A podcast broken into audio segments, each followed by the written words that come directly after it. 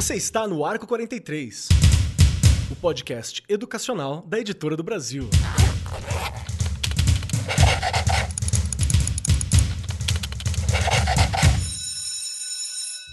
Saudações, saudações para você, meu querido professor, minha querida professora, você profissional da educação, pai, estudante, colega, amigo, você que ouve a gente porque gosta da nossa voz, você que é um amante da educação, seja muito bem-vindo ao nosso Arco 43 podcast. E hoje eu estou muito feliz aqui por diversos motivos, né? Eu sei que eu sempre faço essa graça no começo, mas você, ouvinte, já ouviu o programa, já viu o nome de quem é, já viu fotinha, mas eu tô aqui para fazer essa graça mesmo, essa é a minha função. E eu tô muito feliz, porque além de estar aqui ao lado de Regiane Taveira, minha querida amiga, braço direito, companheira, parceira de microfone aqui, está junto comigo mais duas pessoas, uma que já é amiguíssima, amicíssima, super chegada, e alguém que nós todos somos fãs, também está aqui presente com a gente hoje. E eu já vou anunciar muita calma nessa hora, porque o papo de hoje, e eu vou, vou pedir de verdade, você professor, professora, você que está ouvindo a gente, dá aquela limpadinha legal no ouvido hoje. Limpa o fone, limpa o ouvidinho, né? Vamos ativar aquelas capacidades de interpretação de texto, interpretação de fala, de voz que a gente tem. Se você está ouvindo lavando louça, pode ouvir lavando louça? Pode. Mas bota aqui uma porcentagem a mais de atenção ali, na hora que a gente vai conversando, bota uma porcentagem a mais de atenção se estiver no trânsito, melhor ouvir numa hora de calma, porque a gente vai conversar sobre um tema que é polêmico. E a gente não sabe direito por que, que ficou mais polêmico. Né? Essa é uma das questões. Vamos falar sobre educação sexual na escola. Prevenção e autoconhecimento. Então vamos lá, vou falar bem rápido, que é para não ter a chance de perder né, o espacinho do respiro ali, usar só uma frase. É educação sexual na escola, prevenção e autoconhecimento. Então, cola com a gente que esse é um assunto de extrema importância especialmente no momento que a gente está vivendo hoje e para o futuro que a gente quer construir na educação. E aqui, ao meu lado, está ela, sentada à minha destra, Regiane Taveira, aquela que já instruiu muitas pessoas sobre muitas coisas e eu tenho certeza que já teve que sentar e conversar com os menininhos e com as menininhas para falar sobre várias questões envolvendo o físico, né? Porque eu, na minha época, era aquele, aquele filme do Arnold Schwarzenegger, né? Meninos têm pênis, meninas têm vagina era só isso que eu tinha recebido de educação sexual. e ainda ele não tá muito atualizado. Ainda tem essa. Tudo bem contigo, Rê? Tudo! Adorei! Olá aí para os nossos ouvintes, para as nossas ouvintes. Delícia falar desse assunto, não é? Você já antecipou aí, colocou muito bem. A gente tem que falar sim. Eu acho, Keller, que nesses últimos dez anos, infelizmente, a gente retrocedeu muito com relação a isso, muito mesmo. Mas a gente não vai parar de falar, não. Infelizmente, os professores, as professoras, o pessoal lá da escola tem medo de falar, não é? Mas é o que eu já brinquei aqui algumas vezes. Eu falo mesmo e não tenho medo, não. não é? E só para eu colocar aqui um pouquinho de pimenta, meu TCC de pedagogia lá em 2002, 2003, eu já brinquei com essa coisa de gênero. Eu falei, né? Era justamente essa coisa de discutir fila de menino, fila de menina lá na escola. Não, usa o azul para você pintar sua camiseta aí. Gente, não dá mais, né? A gente precisa pensar, repensar esses assuntos, falar sim, discutir sim e que as pedras venham, porque pedra vai vir de qualquer jeito. Você sendo bom, você sendo ruim, vai vir pedra de qualquer jeito. Mas a coisa é que não dá para deixar mais nossos jovens e nossas crianças ficarem aí alheios, e acho que você colocou muito bem, né? A questão de prevenção, de autoconhecimento, de saber quem eu sou, e aí eu sei também onde eu vou chegar. Isso é super importante. Bora lá, que senão eu queimo a pauta, já falo da convidada e do convidado, ó, já tô falando.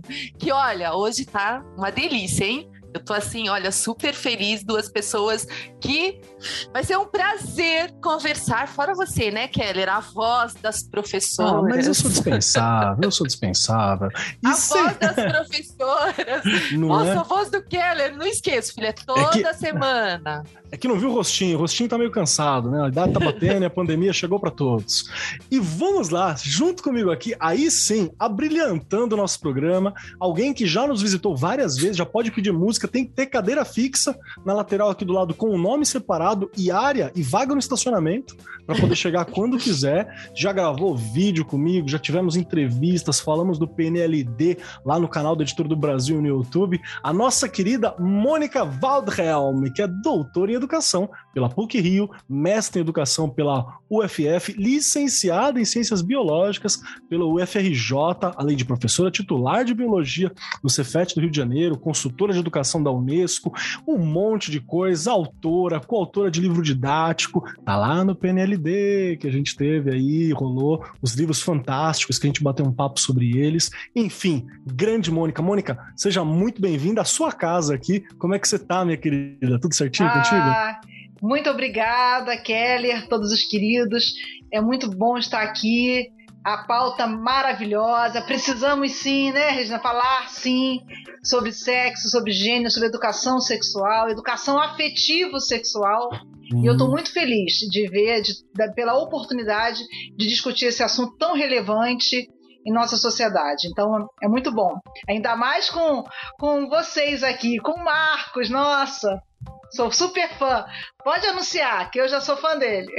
Já vamos anunciar agora então que está conosco aqui ele, Marcos Ribeiro, que é educador, palestrante, mestrando no programa de pós-graduação em educação sexual na Universidade Estadual Paulista, pós-graduado em educação infantil e desenvolvimento em sexualidades pela UCAM e também escritor premiadíssimo, inclusive pela Academia Brasileira de Letras. Tem mais de 20 livros editados, falando sobre várias coisas. Parcerista dos parâmetros curriculares nacionais para o Ministério da Educação, consultor em educação sexual, tem trabalhos realizados para tudo quanto é canto: John Hopkins University, Museu UA, Unesco, Fundação Roberto Marinho, Canal Futura, Ministério da Saúde, por aí vai. Estamos aqui com ele, Marcos Ribeiro, primeiro, muito obrigado por aceitar bater esse papo com a gente. E como que você tá, meu querido? Bem, muito obrigado pelo convite, estou muito feliz. Não quero decepcionar os professores, que eu não tenho a voz do Keller, mas a gente vai vamos tentar aqui fazer uma postação para melhorar. Mas eu estou muito feliz de estar aqui. Acho que é um assunto é, fundamental porque a gente está falando de vida, a gente está falando de relacionamento, a gente está falando de respeito ao outro. Falar de educação sexual é falar de respeito. Então, assim, eu estou muito feliz né, de estar aqui num mês, né, no começo do mês, que inclusive comemora-se no dia 3 de setembro, dia da bióloga, já que a gente tem a Mônica aqui. Então, é, vamos ter uma conversa bem bacana e que os professores e as professoras, os gestores escolares fiquem atentos, porque eu acho que está para tirar muita coisa para colocar em prática na escola, mesmo na, numa aula online. Com certeza, com certeza. Então, pega na nossa mão, meu querido professor, minha querida professora, educador, estudante, você que está aí, e vamos conversar um pouco sobre esse assunto que é tão importante e tão urgente na sociedade que a gente tem e também para a sociedade que a gente quer construir para o amanhã. Vamos lá! Primeira coisa que eu acho que é legal falar logo de cara, assim, é que educação sexual não é necessariamente falar sobre ato sexual.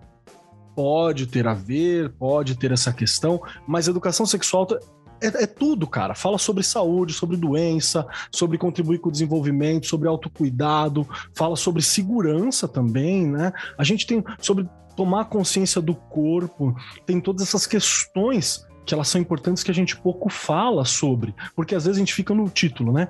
É que nem notícia que pega pelo título, só pelo nome, e aí você interpreta o que você quer. E é muito mais coisa por trás. Então eu vou começar perguntando para você, Rê, na sua experiência, né? E olha que você trabalhou muito tempo com os pequenininhos, né? Na sua experiência, qual que é o papel da educação sexual no ambiente escolar, especialmente numa idade né, tão tenra ali, né, tão, tão jovenzinhos? Qual que é a importância? Bom, Keller, acho que você já colocou muito bem que a gente tem que parar de confundir, não é? Falar de educação sexual não é você falar de sexo. né? Faz parte ali, dependendo da faixa etária, mas lá no início, com os pequenos, abrange muitas coisas, né? A gente consegue pensar é, justamente em você já começar a mostrar que não existe é, nada para ninguém. Vamos lá, cor, né? brinquedo, fila, não é? Quando eu respeito isso como profissional da educação, não é? Eu já começo a ensinar muitas coisas. Até na educação infantil ali, quando eles estão brincando, a menina com a boneca, o menino com o carrinho, pode trocar, pode brincar, todo mundo brinca com tudo, não é? Você já está mostrando, ensinando ali, né? Na verdade, essa criança já está aprendendo que não existe coisas determinadas né? Dependendo do gênero, não existe isso, porque a, a, gente tinha essa coisa, né? Eu venho, gente, eu tenho quase 50 anos, então eu vim de uma geração que era assim, né? Olha, não pode usar tal cor. Essa, fica, vai pra fila das meninas, não é? Menina senta assim, menino senta assado. Gente, olha, meia fina, né? Eu, eu, eu, lembro do sofrimento, eu odeio, não quero usar. Usei uma vez e a minha mãe olhou e falou: nunca mais eu vou pôr uma meia fina nessa menina. Não é? Mas era uma coisa que era elegante. E você tinha que ser aquela coisa, né? É, arrumadinha, penteadinha. Enfim, e lá na escola, como você perguntou, nos anos iniciais, na educação infantil, você ensinando, trabalhando com essas crianças, essas questões, devagar, gente, não é hoje eu vou dar educação sexual, né? Falar lá com a criançada que nem entende o que é isso. É nas entrelinhas que eles vão aprendendo a se conhecer, a conhecer o outro, a respeitar a vontade do outro, não é? A menina que não quer usar saia e vai sempre de calça, eu respeito, não é? Gosta de shorts, eu era assim. não é? Eu era assim. Então a gente são coisas que você vai colocando no dia a dia que você pode trabalhar com uma música, com um poema, não é? Aos pouquinhos ler um livro para essas crianças. O que, que vocês entenderam? Não é? Eu posso dizer aqui, já vou puxar sardinha, que eu usei um livro do Marcos Ribeiro, muito, mas muito mesmo. Né? E uma vez eu tive algum problema ali com uma mãe, depois eu expliquei, porque eu acho que tudo é uma questão de você explicar, não é? Você explica e eles entendem. Por que, que eu estou fazendo isso? Qual o motivo de eu estar fazendo isso?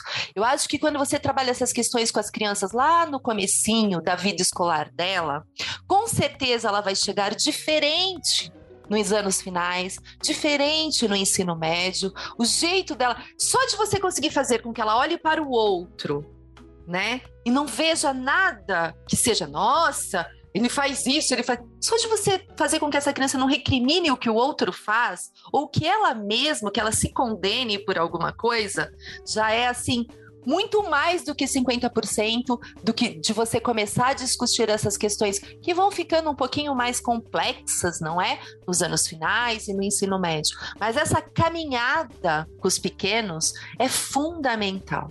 Né? E a gente não pode fugir disso. Não tem como fugir disso, não é? Acho que há, muita coisa que a gente fala, ah, é só questão da família, isso é um problema da família. Gente, as famílias quem trabalha em escola sabe onde estão as famílias, não é? Pessoal trabalhando, está desempregado, um monte de problemas. Se a gente não contribuir na formação desse ser, aliás, acho que é até interessante a gente, eu já destacar aqui, né? Falar aqui um pouquinho, já em 2013, né? O Ministério da Saúde já coloca, olha só, o direito à vida, à alimentação, à saúde, à moradia, à educação, ao afeto, os direitos sexuais e os direitos reprodutivos, né? A, o adolescente, a criança tem direito a compreender tudo isso, a ter tudo isso. Agora, nós sabemos que as crianças neste país e os jovens não têm direito à moradia, muitos deles, não têm boa alimentação, não têm boa escola e, infelizmente, se a gente for falar da educação sexual, também ainda é fantasioso, porque a gente às vezes nem pode falar com tantos tabus que tem relacionado a esse assunto. Perfeito. Acho que é muito importante lembrar todas essas questões que a Rei está levantando. Mas antes de continuar, eu queria perguntar agora para Mônica também sobre o papel da educação sexual no ambiente escolar, só que já que você falou especialmente dos pequenos da educação ali dos anos iniciais, né? Mônica, para adolescente, e pré-adolescente, que é com aquela bomba ambulante de hormônio, né? Que tá tudo acontecendo ao mesmo tempo. Eu acordei com a voz assim, e de manhã eu tô com a voz desse jeito, já muda tudo, o corpo tá diferente. Então, qual que é o papel da, da educação sexual no ambiente escolar quando eu tô lidando com os mais velhinhos ali, com os adolescentes para adolescentes? Olha, Keller, é, eu considero que a gente tem que, hoje em dia, eu até amplio essa expressão. Eu acho que a gente faz uma educação afetivo-sexual. Porque Acho a gente também vai trabalhar. É, claro, a gente já considerando aí que sexualidade vai muito além né, da, da, da, dimensão biológica, a gente sabe que a sexualidade é interdimensional, é transdimensional, então você trabalha aí uma dimensão psicológica, social, política, cultural, sim, porque política também, porque sobre esses corpos há muitos interesses, né, de, de, de, de docilizar, de sim, dominar, sim. de apagar, de silenciar e até de matar em algumas situações. Aquele abraço pro Foucault. É, exatamente. Então, é, se desde as, os pequenos, educação infantil, fundamental 1, a gente já tem que ter um trabalho que se preocupe em ouvi-los, porque eu acho que qual é o melhor momento para se explicar alguma coisa para uma criança? Quando ela tem a dúvida. Então, a gente, as crianças perguntam, né? E a gente responde usando uma linguagem adequada, é, mas nunca recriminando, para que não se corte o canal de comunicação, para a criança que ela use a linguagem que ela conhece, ainda que ela amplie esse vocabulário, né, ao longo com a, com a escolarização. Bom, nos anos finais, né, eu escrevo livros para, principalmente eu escrevo livros para ensino médio e alguns para educação para Fundamental 1, mas prioritariamente para Fundamental 2. E embora eu seja professora de ciências e biologia, eu não vejo que essa educação afetiva sexual seja responsabilidade do professor de ciências e biologia só. Não há como negar que muitos tabus, muitos preconceitos, muita angústia decorrem de um desconhecimento do corpo. Então é importante sim trabalhar esse corpo para que a menina entenda em que lugar que fica um, um absorvente interno para que ela não faça como outro dia uma representante do no Big Brother falou que para poder ficar mais tempo sem urinar numa prova lá ela ia colocar um absorvente interno. Isso mostra um desconhecimento do corpo, né? Não é nem no mesmo tá lugar, né? Inclusive. É, uretra e canal vaginal. Então há um desconhecimento é, do corpo. Muitos tabus decorrem disso, né? De achar que masturbação faz mal, que dá espinha, ou outras coisas, né? Tamanho do pênis, tamanho do pé. Gente, gente, é muita coisa que deixa um adolescente pirado.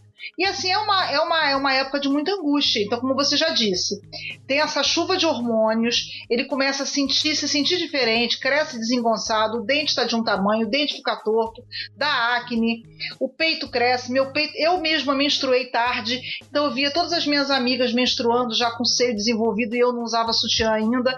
É tanta coisa que passa na cabeça do adolescente e aí, ele também vive numa sociedade, ele também é bombardeado por questões midiáticas, por valores que a família trabalha, um grupo religioso a que ele pertença, um grupo de amigos. Então, além das próprias dúvidas existenciais que qualquer adolescente, que qualquer pessoa humana tem, há todo um conjunto de coisas num contexto em que ele vive.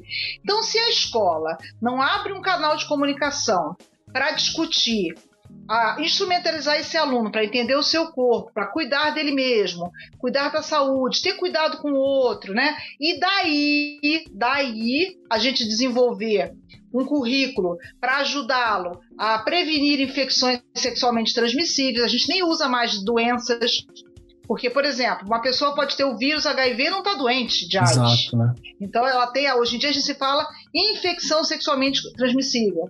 A gente tem um cuidado para que ele possa como já se falou aqui, né, Regi, de, dos direitos reprodutivos. Então é importante que o adolescente saiba como se prevenir de uma gravidez indesejada.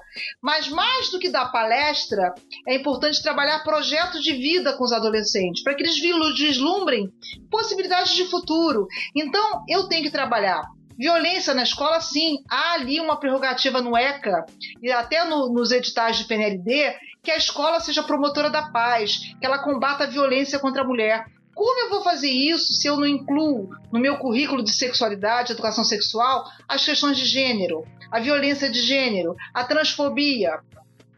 É, então não dá. E aí é óbvio que você, professor, não precisa chegar ali e vou dar, olha, o assunto agora é sexo. Ao discutir anorexia, padrões de beleza, ao discutir gênero no trabalho, a posição das mulheres na ciência, a gente vai trazendo, sim, sem medo, também para as questões que dizem respeito ao corpo, à sexualidade, ao tabu. Então, eu acho que é um trabalho muito mais amplo do que se imagina.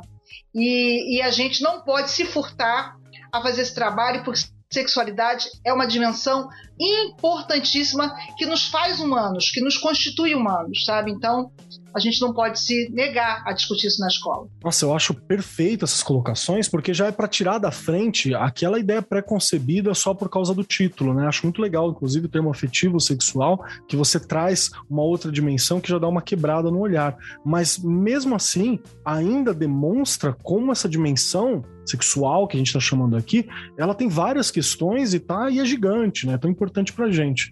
Agora eu vou puxar para você, Marcos, me ajuda aqui numa questão. A gente falou para os anos iniciais, a gente falou para os pré-adolescentes e adolescentes, né? E agora eu quero puxar para a educação em geral. Qual que é o papel da educação sexual na educação? Por que, que a gente tem que trabalhar com isso em escola? Por que, que é importante isso acontecer desde cedo? Por que, que ela é um tema que é tão importante para a gente falar e que as pessoas se crescem, se desenvolvem nisso? Difícil essa, desculpa, hein? É, eu acho que assim, primeiro porque somos seres sexuados. Né? Somos seres que nos relacionamos com os outros. Não somos amebas, né? Essa é a ideia. Não. E não somos é, é, pessoas que não, é, não tenham nada para pensar ou para discutir com o outro. Então, assim, quando a gente pensa em sexualidade, e já pegando gancho logo no início da sua pergunta, se eu não me engano, para Rê, é, eu acho que o que a gente menos fala no trabalho de educação sexual é o ato sexual. Exato. É, o ato sexual é uma consequência, mas o que nós falamos, acho que é importante dizer isso, primeiro que é fundamental é conhecer o corpo o conhecer o corpo, você automaticamente está fazendo um trabalho de reconhecimento do corpo, de prazer desse corpo. É, e como a Mônica colocou, quer dizer, na verdade, a gente não está falando de um corpo biológico. É importante, não tenho dúvida, mas a gente está falando de um corpo que é um corpo que se movimenta, que é um corpo que pode proporcionar prazer, independente da idade, e prazer não significa relação sexual, é prazer com esse corpo, é, é cuidar desse corpo, porque muitas meninas, inclusive, inclusive, ficam magérrimas querendo um modelo que não são os seus modelos. E aí começam a criar problemas que podem chegar à morte, ou os garotos começarem a tomar anabolizante porque acham que, sendo fortes, vão ser mais viris e mais homens. Então, a sexualidade, o trabalho de sexualidade na escola, ele pode trazer essa perspectiva. Uma outra coisa, quando a gente fala de gênero, você que está nos assistindo agora, eu acho que o primeiro passo é o que é gênero? Porque a gente fala de um tema que a gente não, não sabe. A gente fala de um assunto que muitas pessoas desconhecem. Sendo de forma, falando de forma bem simples, gênero é a construção social, cultural do que seja ser homem e ser mulher. Então, se nós pensarmos na nossa cultura, o que é ser homem aqui? É, é é ser mais viril, é, vamos dizer assim, usar calça comprida, né? É, essa é aquele cara que dá, que, que vai para o sustento da família, mesmo hoje o quadro sendo outro, é, não necessariamente usar cabelo grande. Então, essa é a perspectiva da nossa cultura e da mulher, né? Que seja boazinha, é aquela, é aquela mulher que, inclusive, fala erroneamente que o meu marido me ajuda, ao invés de dizer que divide, porque quando fala ajuda, pressupõe que seja uma obrigação dela, e dividir, chamamos dividir nas tarefas, enfim. Então, é essa construção. Se eu for para um outro modelo, de outra cultura, a minha resposta de gênero não vai ser a mesma. Tem culturas que homens usam saia. No Brasil usa? Alguns sim, mas não é a regra. Algumas culturas, homens andam de mão dada. É, é a nossa regra? Não, necessariamente. Alguns homens em outras culturas se cumprimentam dando um selinho na boca. não é a nossa realidade. Então, gênero é essa construção do ser feminino e masculino da nossa cultura. Então, quando eu vejo os pais ou uh, algumas, algumas pessoas públicas falando eu não quero que fale de gênero na minha escola, eu entendo que eu não quero que fale de homem e mulher na minha escola. Porque a gente está falando dessa construção do feminino uma construção do masculino. Uma construção que ela vem mudando ao longo do tempo. Porque é, uma época as mulheres não trabalhavam, hoje a regra é outra. As mulheres é, é, tinham um outro perfil, eram mais, vamos dizer, obedientes, porque a cultura estabelecia sendo desse jeito. Hoje a gente vê que a gente tem, inclusive, leis que, que, que as mulheres possam que podem ter acesso, que as garantem, por exemplo, a gritar pelos próprios direitos. Se uma mulher hoje em dia é, sofre uma violência doméstica, ela tem uma lei Maria da Penha que pode garantir esses direitos. Então, a sexualidade pega isso tudo. É, a, a Rio falou, inclusive, da questão do, do, da cor rosa e azul. Quer dizer, essa é uma questão também construída. Se nós pensarmos bem, e vamos pensar todos aqui que estão nos assistindo, a, essa história do rosa e azul é uma questão cultural. Porque hum. no passado, é, na Segunda Guerra, por exemplo, o rosa era uma cor do homem. Por quê? Porque lembrava aquele sangue diluído. Né? Aquele rosa trazia o sangue das guerras, né? da virilidade. E o azul era uma cor delicada, feminina, né? do céu. Se vocês olharem bem, algumas imagens muito antigas, algumas obras de artes, os meninos estão com roupa rosa com cheio de babados. Se nós pensarmos no, no manto das nossas santas, Nossa Senhora Aparecida, Nossa Senhora da Conceição, os mantos são azuis, não são rosas. Então isso foi sendo desconstruído. E aí fica uma força negativa de achar que o homem não pode usar rosa e a mulher não pode usar azul, como se o rosa é, desmerecesse a masculinidade desse menino. Então, a sexualidade, quando entra na escola, ela entra para trazer essa discussão, ela entra para trazer é, a igualdade de direitos, né, a possibilidade de se discutir né, que ambos possam ter as, é, é, as mesmas oportunidades e não desenvolver só o raciocínio lógico para os garotos e para as meninas não. Quando a gente fala, por exemplo, da educação infantil, ah, mas vai falar de sexo com a criancinha? A gente não precisa falar, mas a gente pode ter atitudes positivas que traduzem ou que traduzam uma nova perspectiva. Então, voltando à fila do menino e da menina, quando a gente separa, a gente, na verdade, por que, que a gente não junta e mostra que, tem que é preciso ter uma igualdade? Quando a gente, por exemplo, faz uma brincadeira onde a gente mistura os brinquedos, a gente está falando que há possibilidade de, de, dos meninos brincarem também com a boneca, e brincar com a boneca significa que ele pode ser um pai mais presente, não vai ser aquele pai ausente, né? aquele pai que acha que, que, que, que isso é uma obrigação da mulher. Quando a gente trabalha com crianças, né, seja na educação infantil ou no ensino fundamental 1, por exemplo, a gente pode trabalhar a questão do, do, do respeito, do respeito ao outro, seja magrinho, gordinho, com cabelo espetadinho, né? A gente trabalha a questão do racismo, ou seja, tudo isso é trabalhar sexualidade.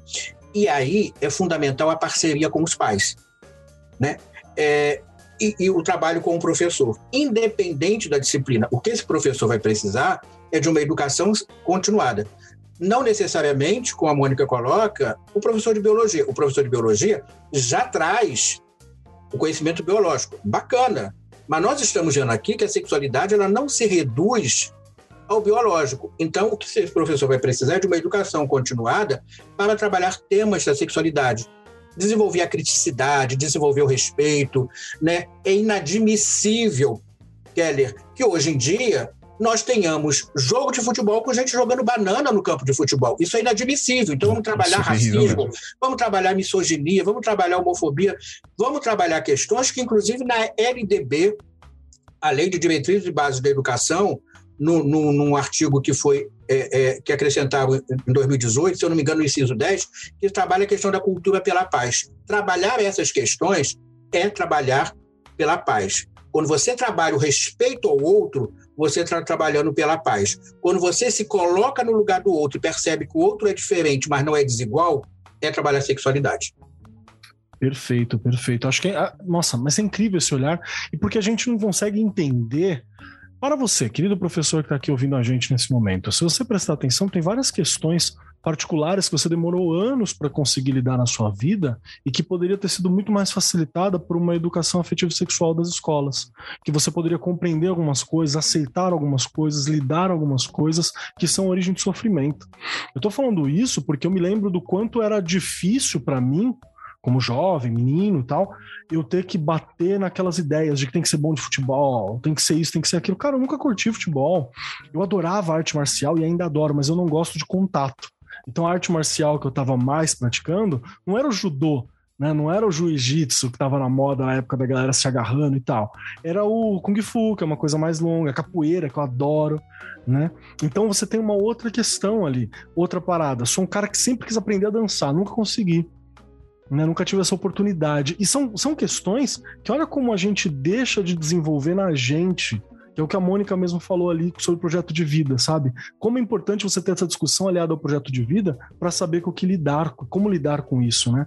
E aí eu acho que quando a gente fala sobre como preparar e engajar professores e pais, né, nessa formação continuada, a gente tem aqui uma grande chave eu vou puxar para você, Rê, porque você atuou como coordenadora por bastante tempo, e eu imagino que quando você começava a trabalhar alguns desses temas, você deve ter tido alguma resistência em lidar com, com os pais, em lidar com as professoras e professores que você trabalhava. Então, a minha questão vai ser isso: como é, você tem alguma técnica, alguma dica? A gente sabe que não tem receita, né? É, uma, é um mote nosso aqui do programa dizer que não existem receitas. A gente indica alguma coisa, a gente fala sobre uma postura, sobre um olhar, uma bibliografia bacana, mas receita não dá, a gente está falando de pessoa.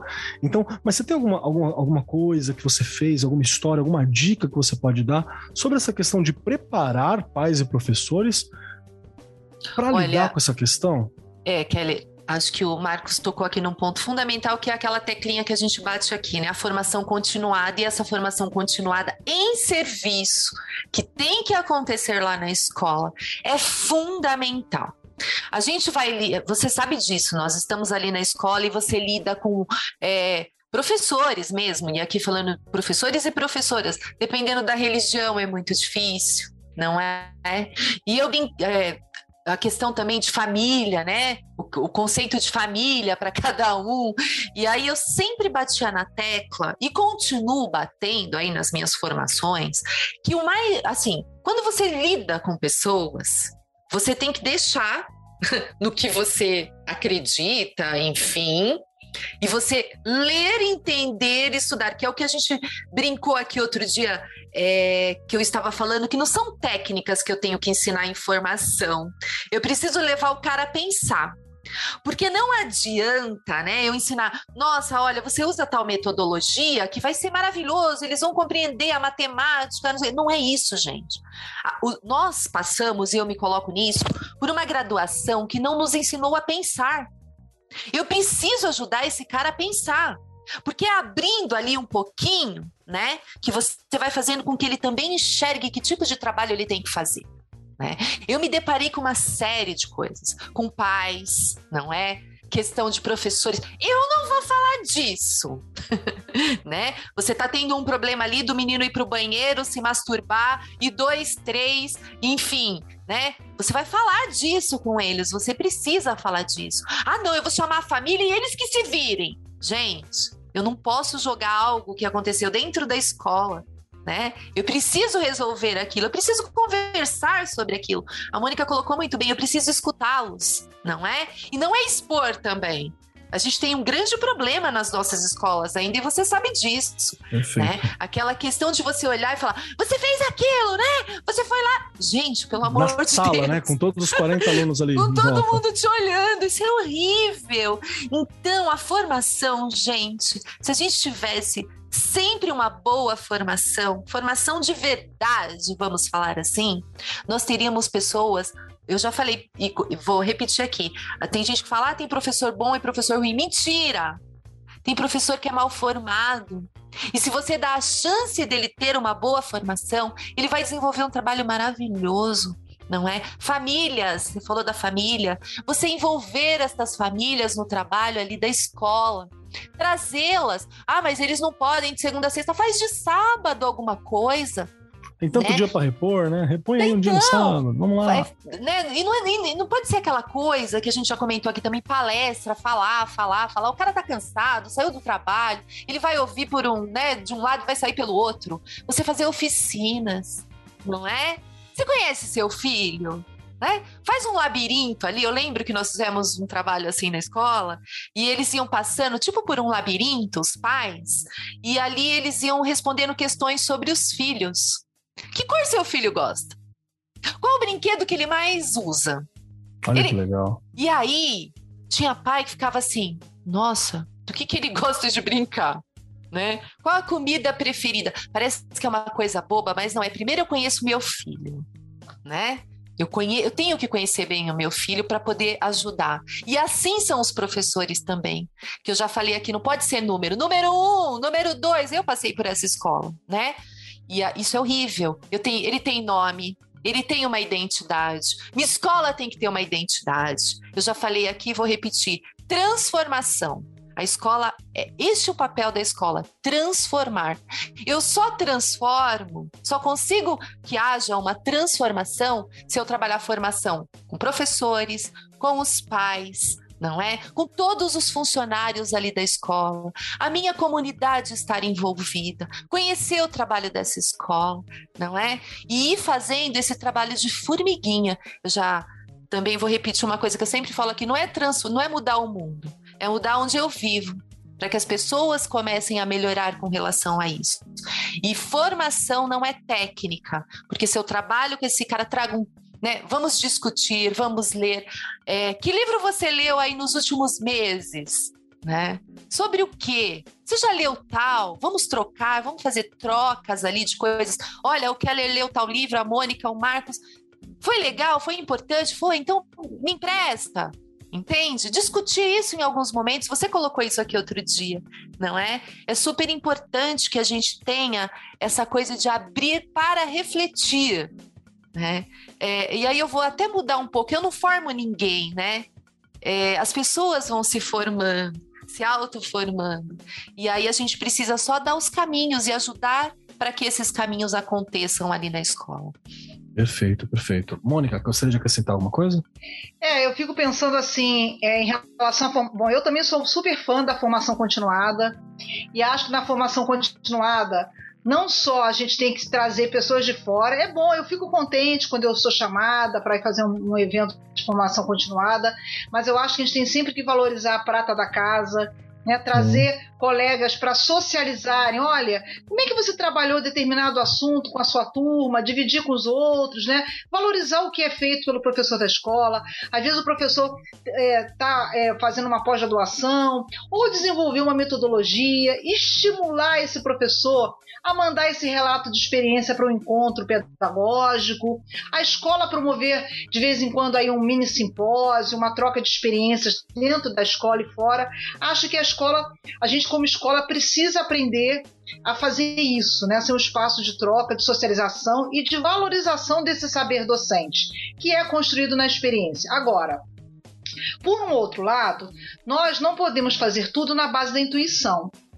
Nós somos profissionais. Né? Por isso que a formação tem que ser em serviço, tem que ser remunerada, porque eu sou totalmente contra sacerdócio para professor, professor não tem que ser sacerdote, professor não pode ser fazer voto de pobreza, professor é um profissional e ele tem que ter um horário, um horário remunerado para formação continuada, ele tem que ter um horário remunerado para encontrar com seus pares, para encontrar com as famílias. Bom, dito isso, eu quero dizer o seguinte: em se falando de sexualidade e gênero, que o Marcos abordou aqui muito bem, há uma confusão conceitual muito grande, né? E que está, e por e essa, essa confusão conceitual, aliada também à, à má fé de determinados grupos, né? Ela faz com que haja uma certa confusão nessa discussão do que, que é trabalhar gênero e sexualidade, principalmente no espaço escolar.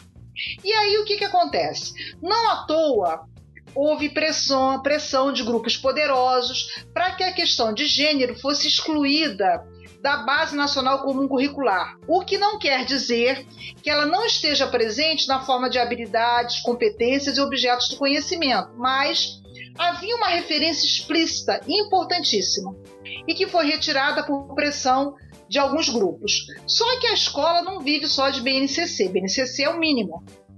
A escola tem que atender a LDB, atender ao Estatuto da Criança e do Adolescente, atender a uma lei que, é, que diz que racismo é crime, que homofobia é crime, e é uma, a escola tem um papel de ser promotora da paz, então eu tenho sim que promover essas discussões de gênero na escola. E aí, vale um adendo.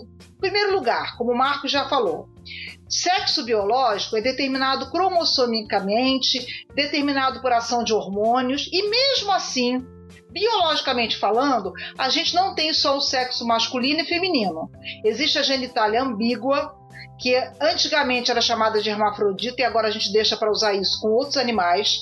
Então nós temos indivíduos intersexuais que do, do, do, ponto de vista exterior, que a gente fala aí, o seu fenótipo, vamos dizer assim, pode até ter uma genitália formada e que parece masculina ou parece feminina, mas por dentro ele tem um órgão misto, a gente chama de ovotestes. Tem tecido testicular, tem tecido ovariano.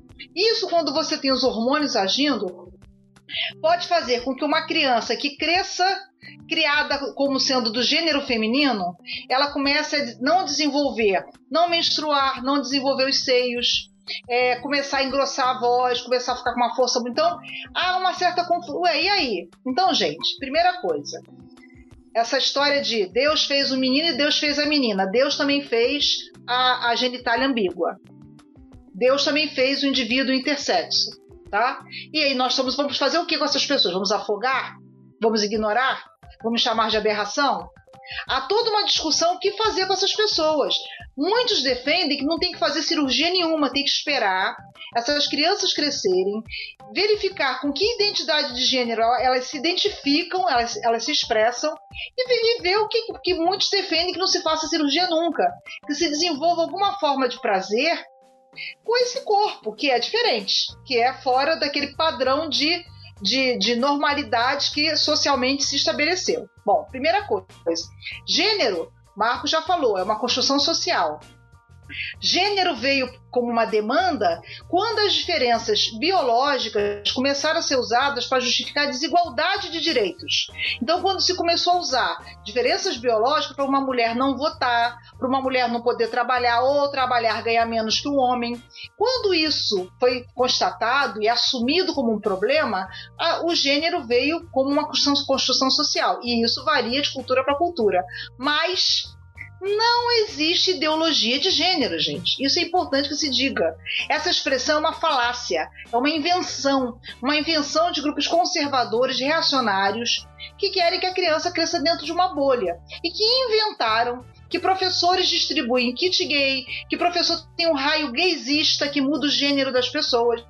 Então, dito isso, não existe essa é uma expressão que, academicamente, do ponto de vista educacional e de pesquisas de educação, não existe, é uma invenção, tá? Bom, identidade de gênero e expressão de gênero já são coisas diferentes. Eu, Mônica, posso ter nascido com sexo biológico feminino, posso me identificar com gênero feminino ou masculino e posso me expressar com que roupa, com que cabelo, é, com que. É, como é que eu me mostro para a sociedade de uma outra forma. E ainda existe a orientação sexual, que é outra coisa. Que aí não adianta dizer que alguém é homo ou heterossexual, porque esses binarismos também caíram por terra. Algumas pessoas não se identificam com feminino nem com masculino só. E, gente, não adianta você, professor, dizer sou contra. Você não pode ser contra o ser humano. Você não pode ser contra a pessoa humana. Se você é contra uma, alguma coisa que é muito cara, muito importante para o ser humano, você está na profissão errada. Você pode ter opiniões, você pode ter seus valores, tá? Mas não pode olhar para o seu aluno que se diz trans, o seu aluno que não se identifica com o gênero binário ou que tem uma orientação sexual não heteronormativa e dizer que ele é uma aberração. Você não pode fazer isso. Não ah, importa é absurdo, se você né? trabalha numa escola pública ou uma escola privada. Você tem uma, uma responsabilidade como educador de respeitar esse aluno como ser humano e conversar com as famílias buscando um diálogo, porque há sim conflito. Mas eu quero crer que todos querem o bem dessa pessoa. Então, de alguma forma, não sem conflito, tá, gente? É uma ilusão achar que não vai ter conflito. Que a gente pode chegar a um entendimento que seja, pelo menos em alguma medida, respeitoso para essa criança, até ela crescer e tomar suas próprias decisões, né? É, o que eu percebo hoje em dia é que muitas famílias dizem que este é um assunto que cabe aos responsáveis, que cabe às famílias. Eles estão certos. Né? Ninguém diz que ao, ninguém diz ao contrário. Só que a discussão de educação sexual, ela não se limita à família. Primeiro que nós vivemos numa sociedade. A questão da sexualidade, ela está presente em todos os espaços, né? em todas as instituições, da família à igreja, da escola à rua. Então, trazer essa discussão para dentro da escola de forma planejada, de forma estruturada, né, respeitando a idade e o ano escolar, é o que a gente objetiva.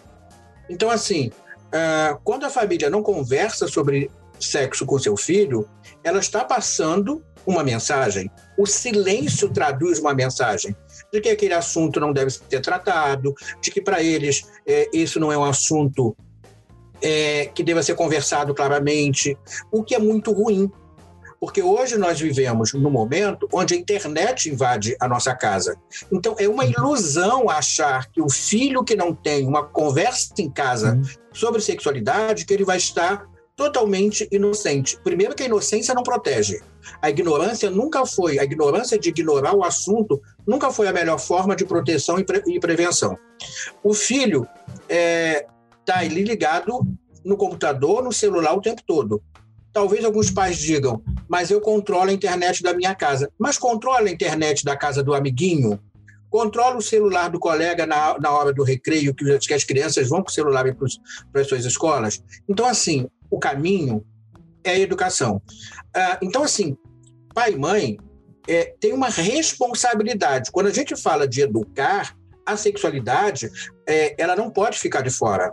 Quando a gente fala de alimentação, de cuidado com o corpo, né, de cuidado com a saúde, a gente também precisa falar de educação sexual. A gente precisa levar esse assunto para dentro de casa. É claro que é, a escola não cabe ao professor dizer faça ou não faça, certo ou errado. Isso cabe a pai e mãe. Essas, esses conceitos universais é, pertencem aos pais, mas a escola pode trazer o debate é, para um conhecimento desse corpo que muitas vezes os pais não sabem informar, os pais não tiveram informação e não sabem como passar a informação para os seus filhos, é na escola onde as pessoas começam a ter o primeiro convívio social, o primeiro convívio com as diferenças. Tem um namoro, tem a questão do bullying. Então, assim, a escola não pode e não deve ignorar todas essas questões foi tempo que a, a, sexualidade ficava do lado de fora esperando. A sexualidade precisa entrar pelos corredores e sentar na cadeira na sala de aula. O professor precisa discutir esse assunto e a escola também, porque nós temos já um, um, um aparato legal que garante esse trabalho do professor. Então, você que está vendo a gente agora, diz assim: Poxa, eu tenho medo porque é, eu posso ter problema com a minha escola mas só que o Brasil já tem acordos, o Brasil é signatário de documentos que legitimam esse, tra esse trabalho, acordos internacionais. É, a formação do pedagogo, por exemplo, nas diretrizes curriculares nacionais, tem lá um, um, um artigo que diz que é para trabalhar as questões de, de raça, de gênero, e aí tem até uma coisa lá errada que diz assim, de escolhas sexuais, que ninguém escolhe a sua sexualidade, não é uma escolha. Como tem gente que fala que é a tendência, né? Tendência sexual da pessoa não é Fashion Week, então não pode ser tendência. Então, é, mas assim, a, eu digo por que, eu, eu, eu, eu, reitero a questão da, da, do pedagogo e da pedagoga? Porque é a formação exigida para ser gestor escolar, para ser administrador, supervisor, orientador educacional, ou seja, que vai estar ali podendo dar essa, continuação, essa educação continuada a todos os atores sociais da escola. Então, assim, nas diretrizes curriculares nacionais do curso de pedagogia, tem essa questão. Então, é um documento também. O artigo 6 da Constituição fala do direito à educação. Quando a gente fala de sexualidade, a gente está falando de educação, a gente está falando de proteção. O ECA também traz essa questão. Então, assim, é um aparato importante para que o professor possa é, entender da importância. Agora, é claro que o professor ele precisa, a gente volta a dizer, dessa educação é continuada. Então, assim, cabe à família, mas cabe à escola. O que o pai e mãe ou os responsáveis vão fazer em casa é diferente do trabalho da escola. Agora, são trabalhos que se complementam. Os pais precisam entender que ninguém está indo contra ao jeito de pensar, a religião, ninguém está indo contra. A gente está apenas pensando que a criança e o adolescente precisa dessa informação. Para vocês terem uma ideia, é, na, na Inglaterra, desde 2020, tem uma disciplina que é Educação para o Relacionamento. O que, que é isso? É uma, uma, uma, uma disciplina que promove a igualdade, promove é, a igualdade, ela promove a discussão sobre relação abusiva, que existe na adolescência, sim. E é interessante que caiu o número de violência contra meninas, caiu o número de, de, de relacionamento abusivo ou coercitivo, Incrível. que muitas vezes existe entre, entre os adolescentes. Né? Ah, nos Estados Unidos tem uma discussão nas escolas que a gente trabalha a questão ah, das masculinidades tóxicas. Então, quer dizer, muitas vezes, quando nós negamos essa discussão, né, quando nós negamos o debate da, da igualdade, quando a gente é, coloca assim, a menina como frágil, né, e o garoto como sendo responsável, muitas vezes o garoto aprende o quê? Ah, a menina diz não para por charminho, mas vai insistindo que, que ela acaba cedendo. A gente está criando aí o quê? Um macho, no sentido pior da palavra, que acredita que a mulher ela precisa ceder sempre. As bases da violência doméstica, as bases do estupro, as bases é, é, de toda essa, essa diferença está na educação diferenciada, que valoriza é, o garoto em detrimento da menina, que fala fecha as pernas que você está ficando uma mocinha, aí fala para o garoto é, prenda as suas cabras que meu bode está solto. Então, quer dizer, são ensinamentos que colocam no homem um poder que mais tarde isso não vai ficar é, guardado, isso vai ser é, explicitado através de uma violência, através de uma namorada dizendo não e ele querendo é, abusar porque ele tem o direito sobre o corpo dela. Então, assim, a escola tem uma responsabilidade pedagógica e social. E os pais também. Os pais não podem, é, em 2021, ou 2022 ou 2020, criarem seus filhos numa bolha. Não estão protegendo, eles estão apenas propiciando que seus filhos é, possam ser vítimas de todo tipo de violência. Né? Como o abuso sexual, como a violência sexual e como todo tipo. A gente fala de violência, a gente não está falando da violência física só, não. A gente está falando da violência moral, da violência Sim. psicológica Sim. etc. Eu acho, acho bacaníssimo a gente falar sobre essas questões, porque justamente a quem beneficia não se falar sobre uma educação sexual, né? Você beneficia o abusador, você beneficia o pedófilo, você beneficia é, o, aqueles que você está querendo afastar de alguma forma. Aí tem gente que fala assim: ah, não, mas com cara, o pedófilo, o estuprador, o, o violento, ele não tá no, no breu da meia-noite, uhum. escondido atrás do poste, né?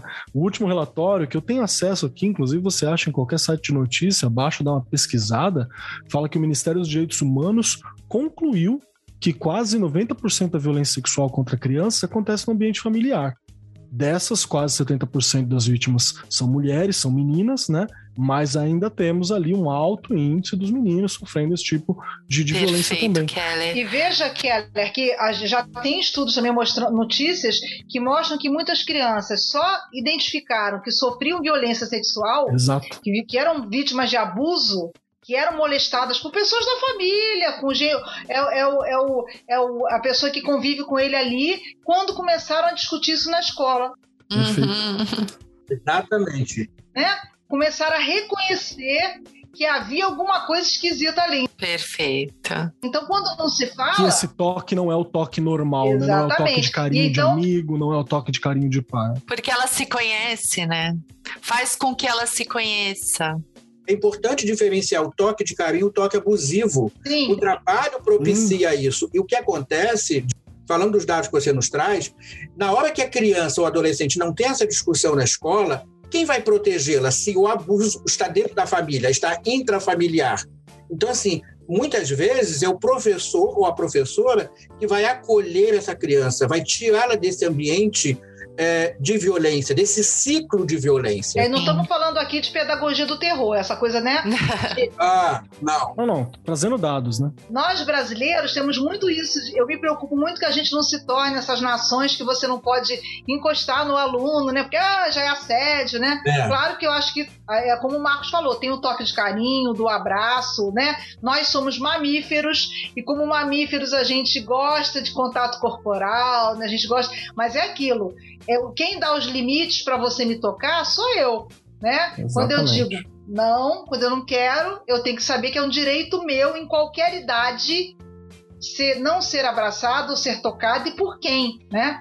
Da mesma forma, não vamos falar aqui de prevenção de STs e gravidez usando pedagogia te do terror.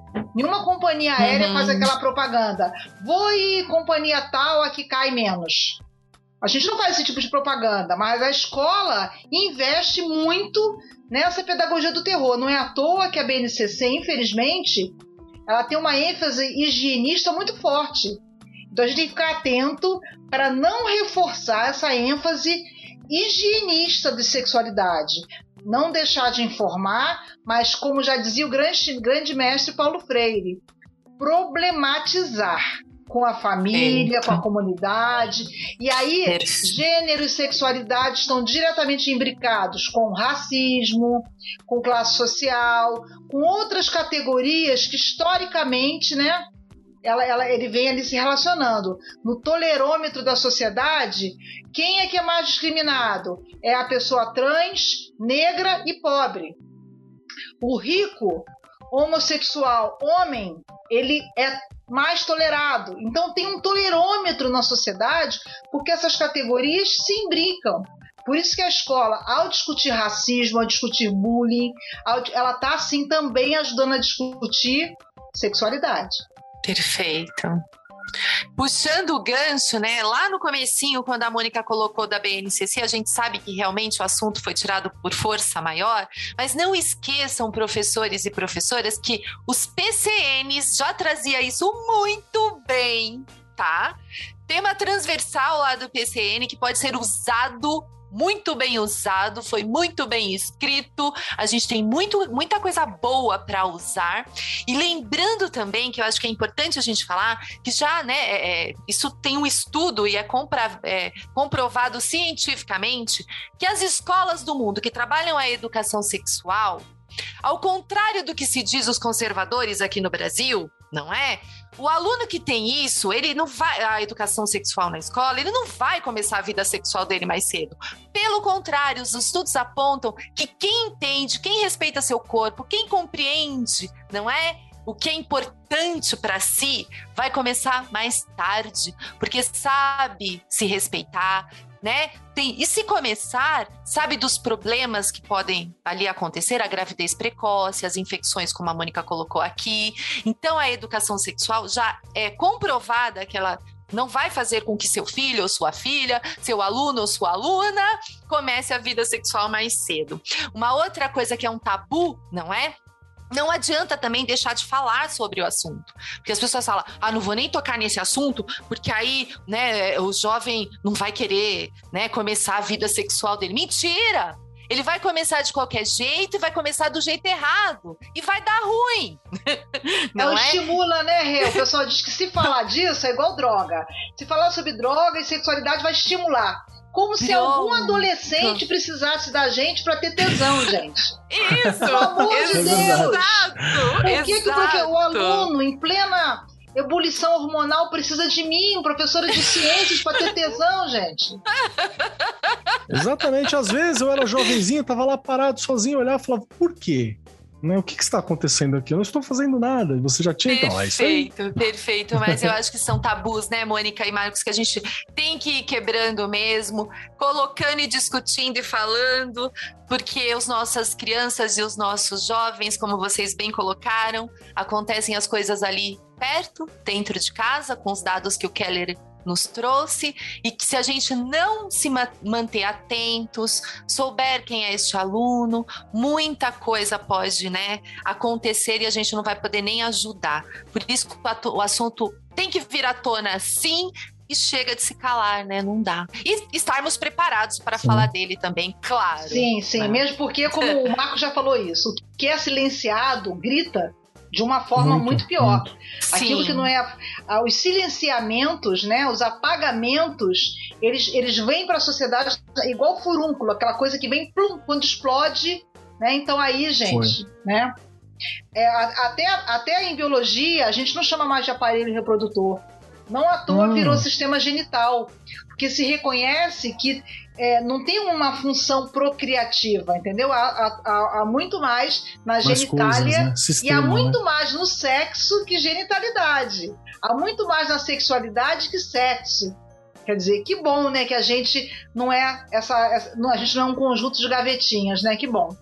Não, perfeito. E eu queria ainda acrescentar algumas coisinhas, assim, só para dar um, um, toque. Por exemplo, uma coisa muito bacana. São Paulo, estado de São Paulo, você que é de outro estado aí, mais um motivo para ter uma, uma batalha bacana, se já não tiver uma, um programa semelhante, mas recentemente o governo de São Paulo ele fez aquele programa Dignidade Íntima. Isso. Que foi uma preocupação, um cuidado com as, com as meninas, né? Com as pessoas que, que menstruam, né? Por causa da questão da menstruação, porque perdiam dias de aula, não sabia lidar com isso, às vezes a família não sabe, às vezes não tem renda para ter acesso. Então é um programa tanto de informação quanto de CD absorventes, né, para você ter acesso e para você não perder, que é mais uma questão que acabava fazendo com que tivesse uma, uma desigualdade muito grande né, entre as pessoas que menstruam e essa diferença para os meninos ou para as pessoas que não têm essa, essa situação, não estão com essa questão virando um problema por falta de cultura e por falta de acesso.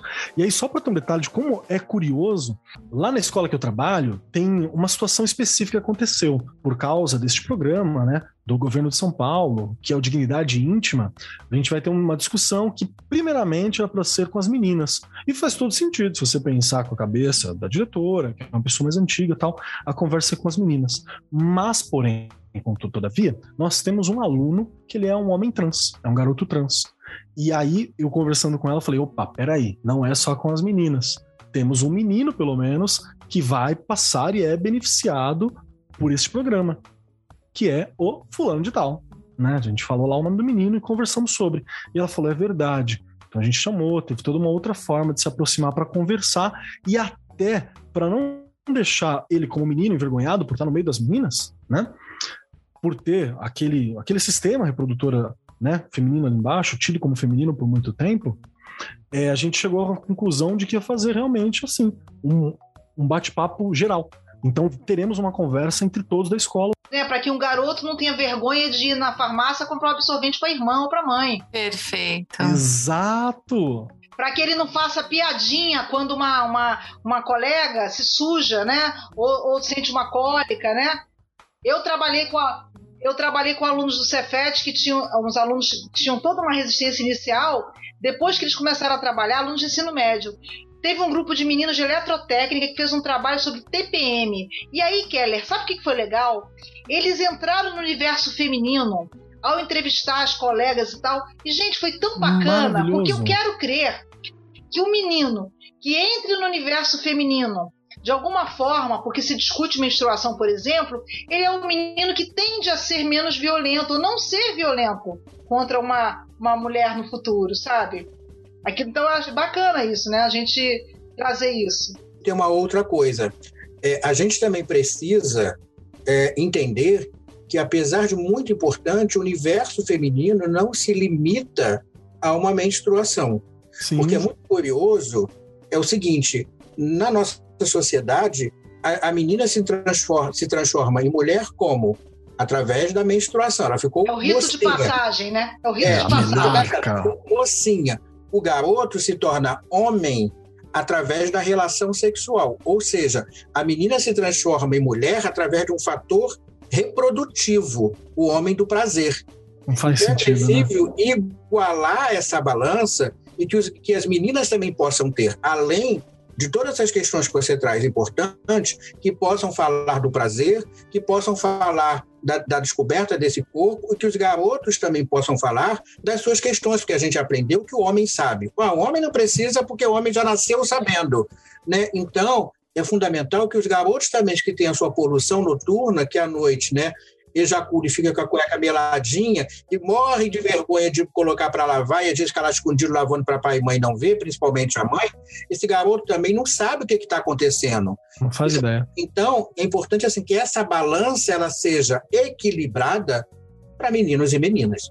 É, verdade. E a, a, garota entender que não existe uma maldição de Eva. Se ela sente cólicas muito fortes, procurar ajuda, porque há sim forma de tratar isso, né? Não é só com analgésico, há todo um trabalho. Às vezes meninas têm endometriose e nem sabem, porque botou muitas, na cabeça muitas. dela que ela tem que sofrer. É, acho que você colocou muito bem, Mônica. Passei anos da minha vida sofrendo. E a menstruação é isso mesmo, é isso mesmo. E aí descobri a endometriose, fiz a cirurgia e tudo melhorou. A outra então, a gente... vida, né? Outra vida. A outra vida, exatamente. Perfeito. Isso são questões, olha como são questões que a gente tira e que mesmo a gente aqui, às vezes patina um pouco. Por que, que a gente às vezes patina um pouco? Justamente porque não está discutido o suficiente. Acho isso. que isso é uma, uma questão importante.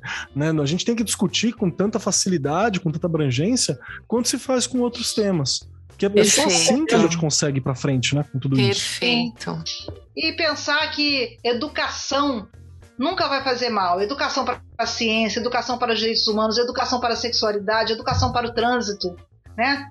Se é uma educação pautada em direitos universais, solidários, porque claro que há há correntes religiosas, há correntes políticas, correntes filosóficas, mas eu quero crer que é, as famílias queiram criar seus filhos né, em, em, valores que são universais, que são caros para a humanidade, de solidariedade, de respeito ao outro, respeito a si mesmo. Nesse sentido, né, eu acho que tem que ser mesmo um trabalho de parceria, entender que é importante sim trabalhar o corpo humano, é importante sim discutir o preconceito, por quê? Hoje o meu filho pode ser aquele que está praticando bullying, que já é terrível. Amanhã ele pode ser a vítima do bullying. Ou pode ser o. Gente, suicídio, imagina, terceira causa de morte de adolescentes, de jovens. A gente não pode, como sociedade, banalizar isso. Grande parte desse sofrimento mental é por um sentimento de não pertencimento de não se sentir representado no mundo porque é trans ou porque simplesmente tem um padrão corporal diferente e aí eu tenho que encarar uma gordofobia, uma anorexia, uma bulimia, uma vigorexia, são tantas, tantas nuances. Então, se não se fala sobre isso, se não é um trabalho intersetorial, né, é um trabalho de família, saúde, cultura, governo, políticas públicas, é, projetos pedagógicos de escola, nós como autores de livros temos responsabilidade sim na desconstrução de estereótipos, na abertura de canais de comunicação, instrumentalizando para esse, esse trabalho aqui do arco, é um trabalho que abre um canal de comunicação importantíssimo. Então, hum. gente, como pessoas, é, pessoas da sociedade, a gente tem esse papel não pode deixar de, de aproveitar essa oportunidade, né? É, e essa, pegando o gancho da Mônica, assim, a gente teve há pouco tempo um menino, um adolescente que se suicidou e foi vítima de homofobia na internet, acho que filho de uma cantora. Então, sim, assim, sim, sim. A, a, a, a, internet, as famosas fake news, elas são muito perigosas. Então, a gente não pode fingir que essas coisas não estão acontecendo.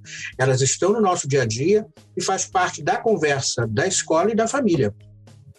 Ensinar para privacidade, que eu não posso, eu tenho que tomar cuidado na hora de mandar imagens minhas para alguém, que quando eu recebo não tem que sair espalhando para ninguém. Então também educar, pro, pro, proteger contra a pedofilia, né, sobre gente que marca encontro com pessoas e depois sofrem violência. Então educar para o uso crítico, seguro, autoral das mídias e tecnologias e redes sociais também faz parte de uma educação para a sexualidade. Né? Então, perfeito, e não é aí é repressão, é cuidado, cuidado. Né? Não devo ficar mandando nudes, porque depois que entra na rede, já era. Uhum. Não sai mais. A não ser que eu seja uma adulta e sabendo dos riscos eu queira fazer isso. É diferente, né? Agora, olha que interessante. É. Voltando ao início da nossa conversa, Kelly. nós não, não falamos aqui sobre ato sexual. Em momento nenhum. Em Olha que momento louco. nenhum. Poxa, o Kama Sutra não entrou aqui, né? Que bom, porque eu não estaria pronto para essa conversa. o Keller.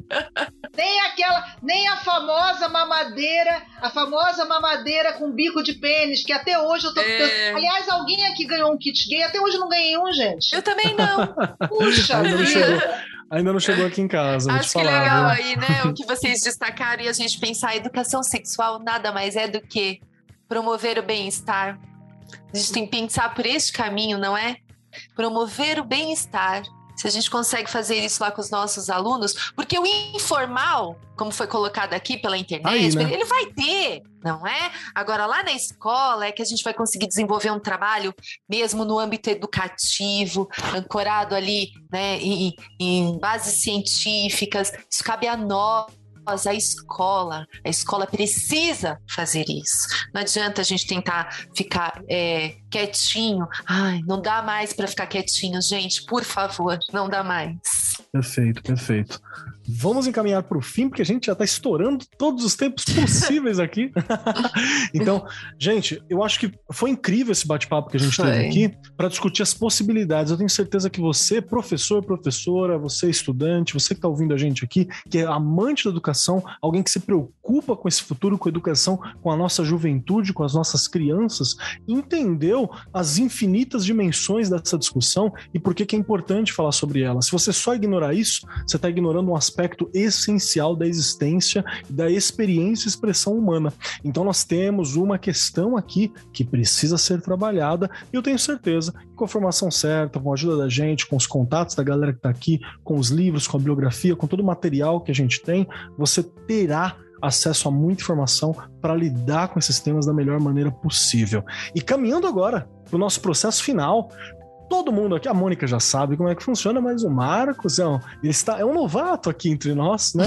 Apesar de sua vasta experiência, sua vasta bibliografia e já ter ajudado todos nós através do seu trabalho, nesse momento aqui, ele, está, ele é um neófito dentro deste programa aqui. E tem uma questão. Mas se não chamar de um outro de novo, eu vou ficar aborrecido.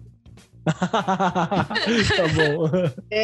Olha, a gente tem que fazer, tem que fazer uma série de podcasts sobre esse Eu tema, topo. que dá, dá para fazer muito Eu topo. Muito.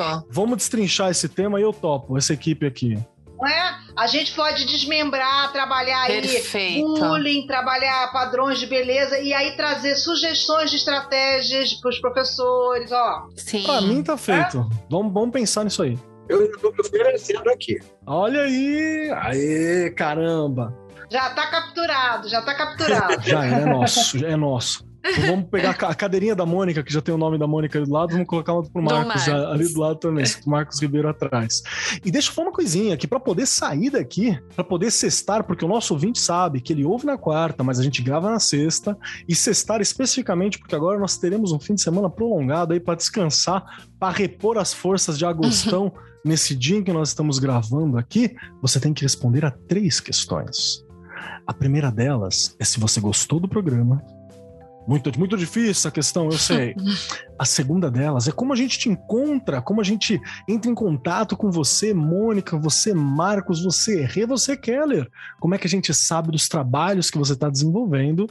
E terceira questão, não é uma questão, é algo, um pedacinho de você para acompanhar os nossos ouvintes ao longo da semana. Pode ser uma dica de livro, pode ser uma dica de música, pode ser uma frase, pode ser um pensamento, pode ser um resumão, pode ser um filme, alguma coisa para ecoar nos corações e mentes ao longo da semana que se aproxima. E para dar tempo dos nossos convidados, nem tão convidados assim, porque já tem cadeira na casa, né? Aqui, Regiane Taveira, para dar tempo para eles pensarem as nossas três questões para você. Se você gostou do programa, como a gente te encontra e o que você deixa ecoando nos corações e mentes dos nossos ouvintes. Vamos lá, adorei, né? Eu não percebi a hora passar. Pois é. Foi assim, uma delícia, como a gente colocou aqui. Dá para destrinchar esse assunto aí, sei lá quantos, e a gente ainda vai continuar faltando coisa para falar, tenho certeza disso.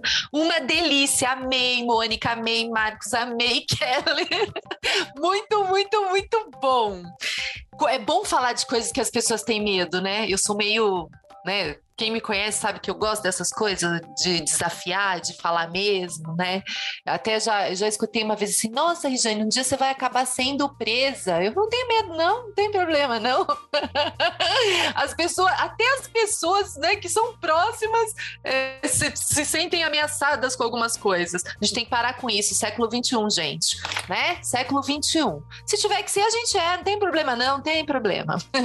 Bora lá. Estou no Instagram, no Facebook, estou aqui no Arco 43, não é?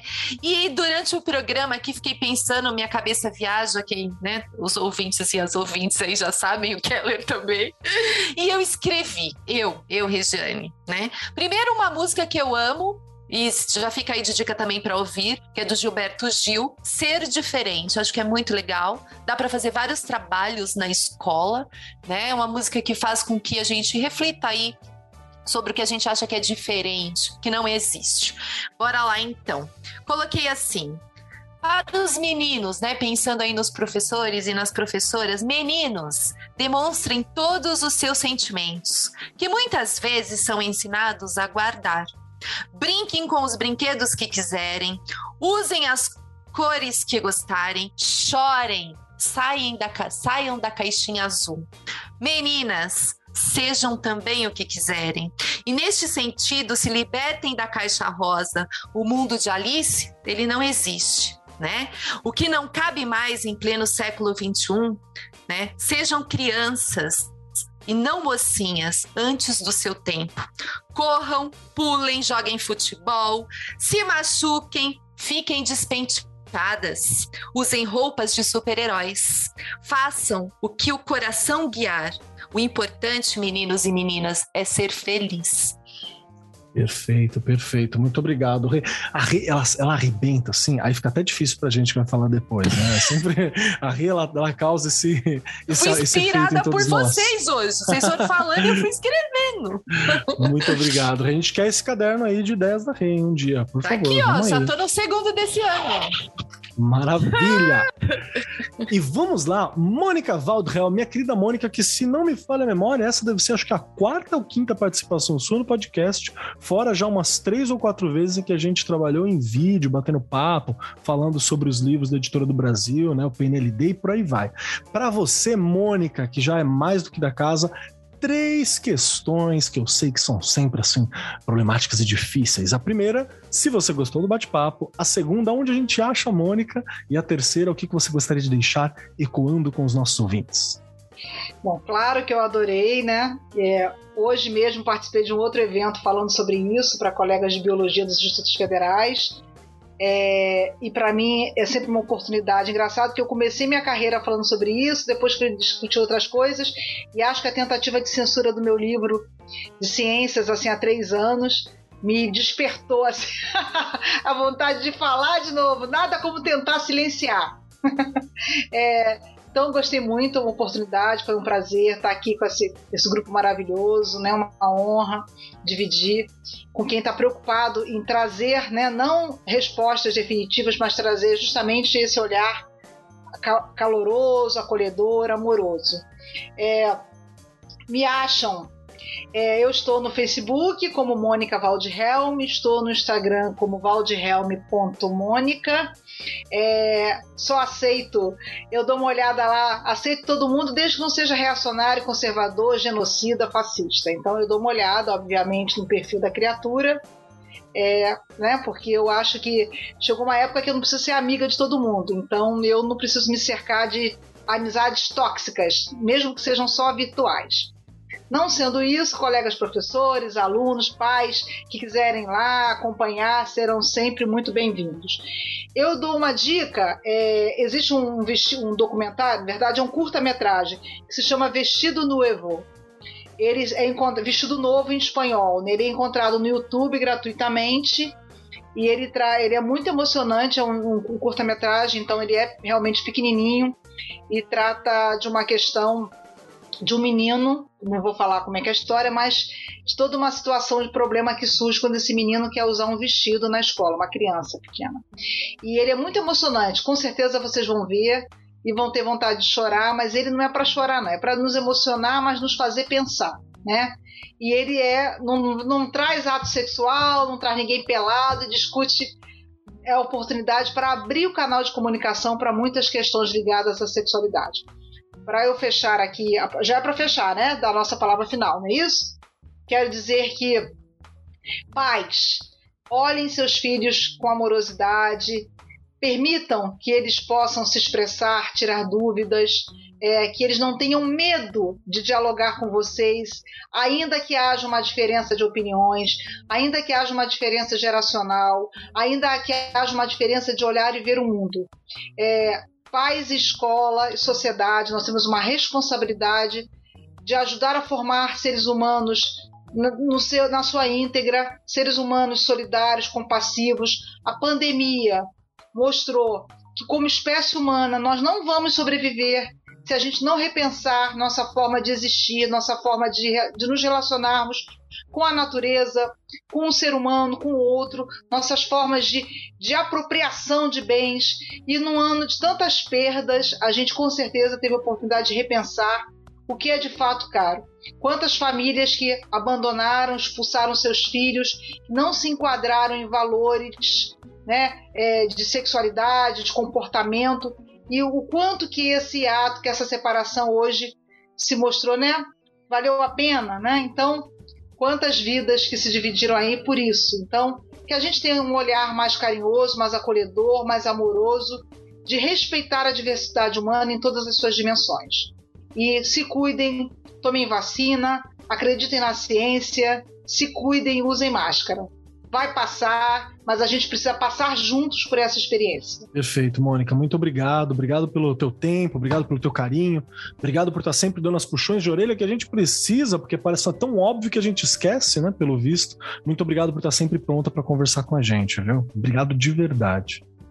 E vamos lá, Marcos Ribeiro, meu querido Marcos Ribeiro, estreante aqui e fantástico. Primeiro, uma grande honra para todos nós. Já falamos isso várias vezes e deveremos falar mais vezes no futuro ainda.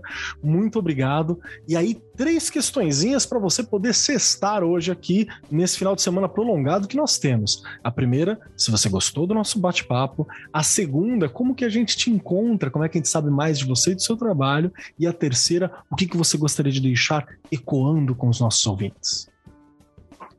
Bem, gostei, não, né? É pouco.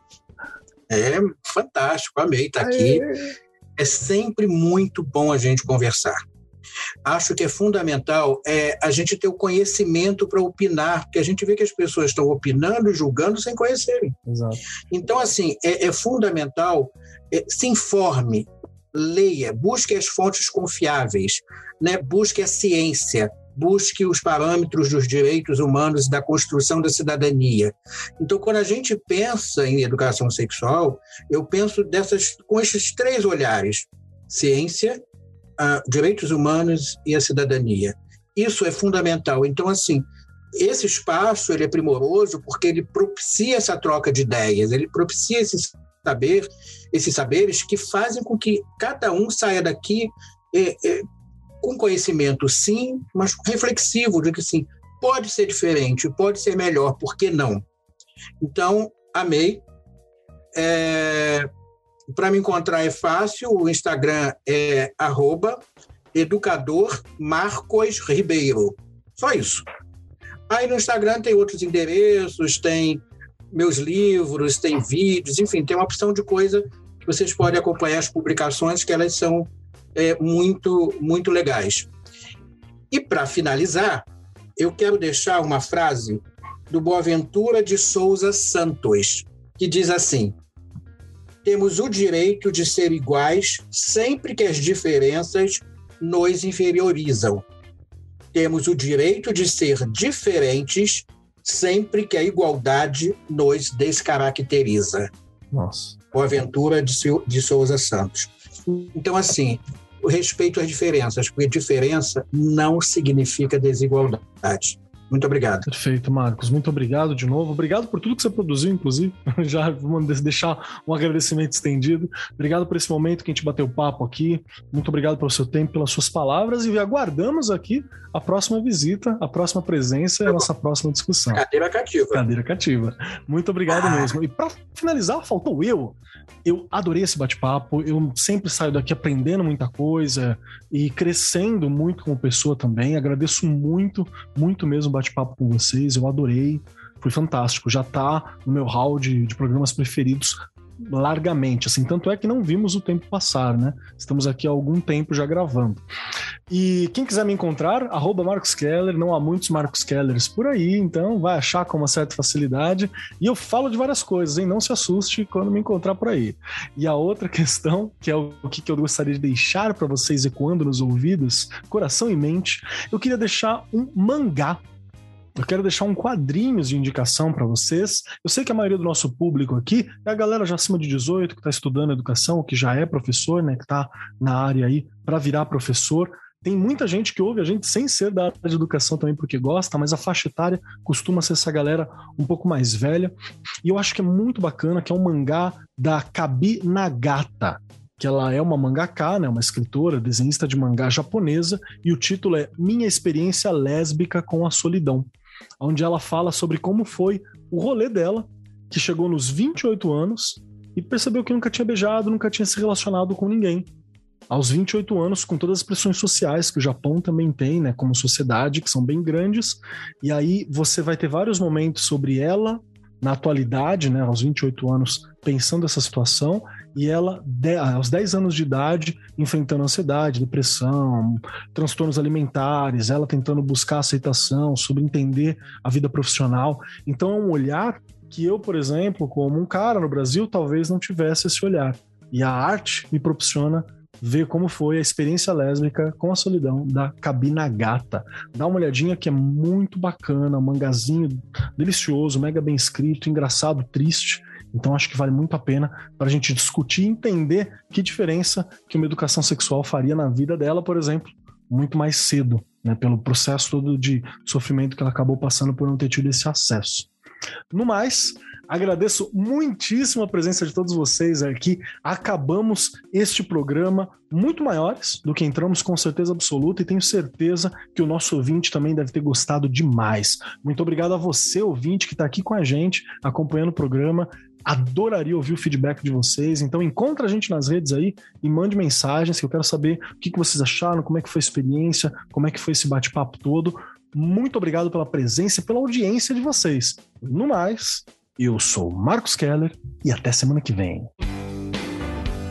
Este programa foi apresentado por Marcos Keller e Regiane Taveira. Gravação e edição Agência Bowie. Produzido pelo Departamento de Marketing da Editora do Brasil. Gerência de Marketing Helena Poças Leitão. Coordenação de Marketing Lívia Garcia. Siga-nos nas redes sociais: facebook.com barra Editora do Brasil, twitter.com barra Editora do Brasil, instagram.com barra Editora do Brasil underline oficial e youtube.com barra Editora do Brasil. As opiniões expressas no programa são de responsabilidade dos responsáveis respectivos convidados e não expressam necessariamente a opinião da Editora do Brasil ou de seus colaboradores.